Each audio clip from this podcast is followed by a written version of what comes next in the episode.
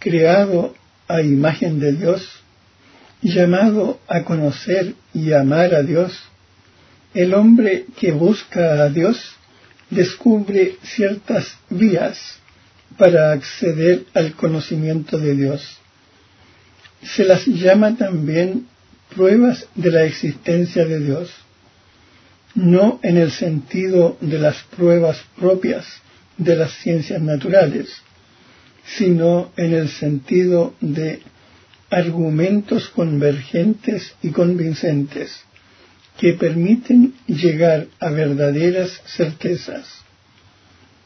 Estas vías para acercarse a Dios tienen como punto de partida la creación, el mundo material y la persona humana.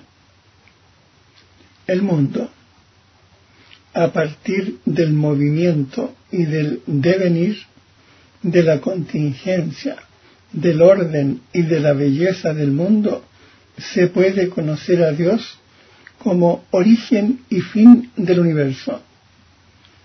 San Pablo afirma refiriéndose a los paganos, lo que de Dios se puede conocer está en ellos manifiesto. Dios se lo manifestó, porque lo invisible de Dios, desde la creación del mundo, se deja ver a la inteligencia a través de sus obras, su poder eterno y su divinidad. Y San Agustín interroga a la belleza de la tierra, interroga a la belleza del mar, interroga a la belleza del aire que se dilata y se difunde, interroga a la belleza del cielo, interroga a todas estas realidades todas te responde, ve, nosotras somos bellas. Su belleza es su proclamación. Estas bellezas sujetas a cambio, ¿quién las ha hecho sino la suma belleza no sujeta a cambio? El hombre, con su apertura a la verdad y a la belleza, con su sentido del bien moral, con su libertad y la voz de su conciencia, con su aspiración al infinito y a la dicha. El hombre se interroga sobre la existencia de Dios.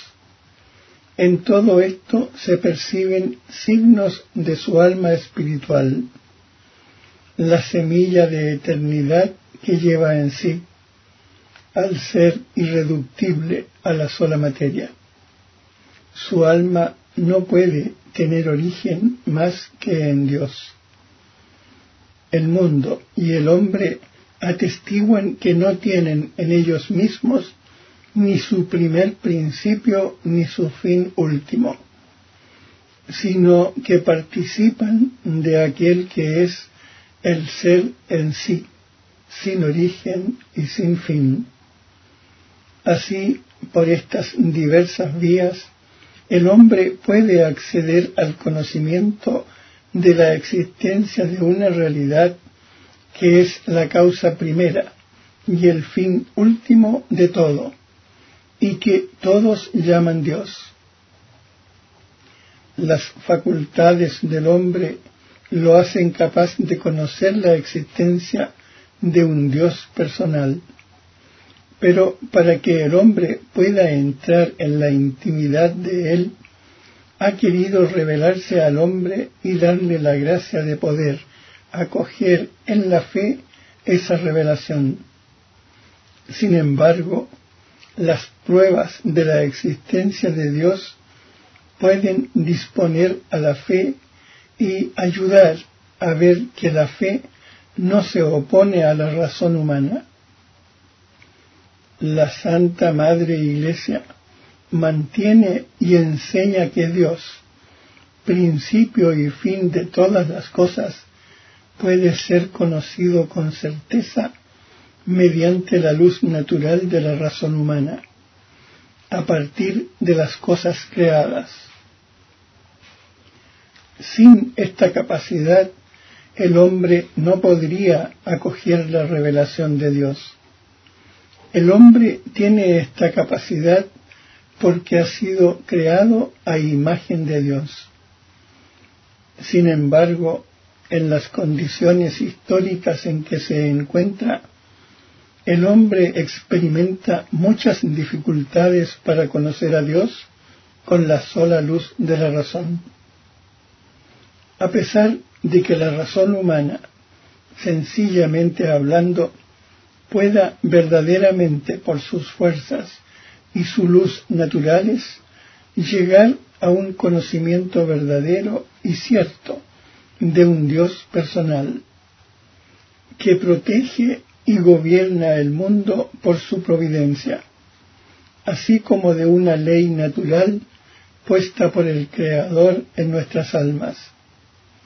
Sin embargo, hay muchos obstáculos que impiden a esta misma razón usar eficazmente y con fruto su poder natural, porque las verdades que se refieren a Dios y a los hombres sobrepasan absolutamente el poder de las cosas sensibles, y cuando deben traducirse en actos y proyectarse en la vida, exigen que el hombre se entregue y renuncie a sí mismo.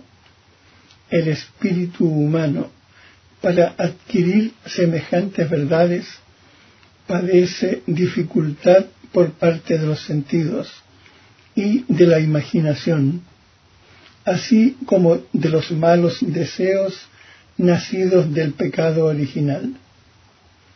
De ahí procede que en semejantes materias los hombres se persuadan de que son falsas o al menos dudosas las cosas que no quisieran que fuesen verdaderas. Por esto el hombre necesita ser iluminado por la revelación de Dios, no solamente acerca de lo que supera su entendimiento, sino también sobre las verdades religiosas y morales que de suyo no son inaccesibles a la razón, a fin de que puedan ser en el estado actual del género humano conocidas de todos sin dificultad, con una certeza firme y sin mezcla de error.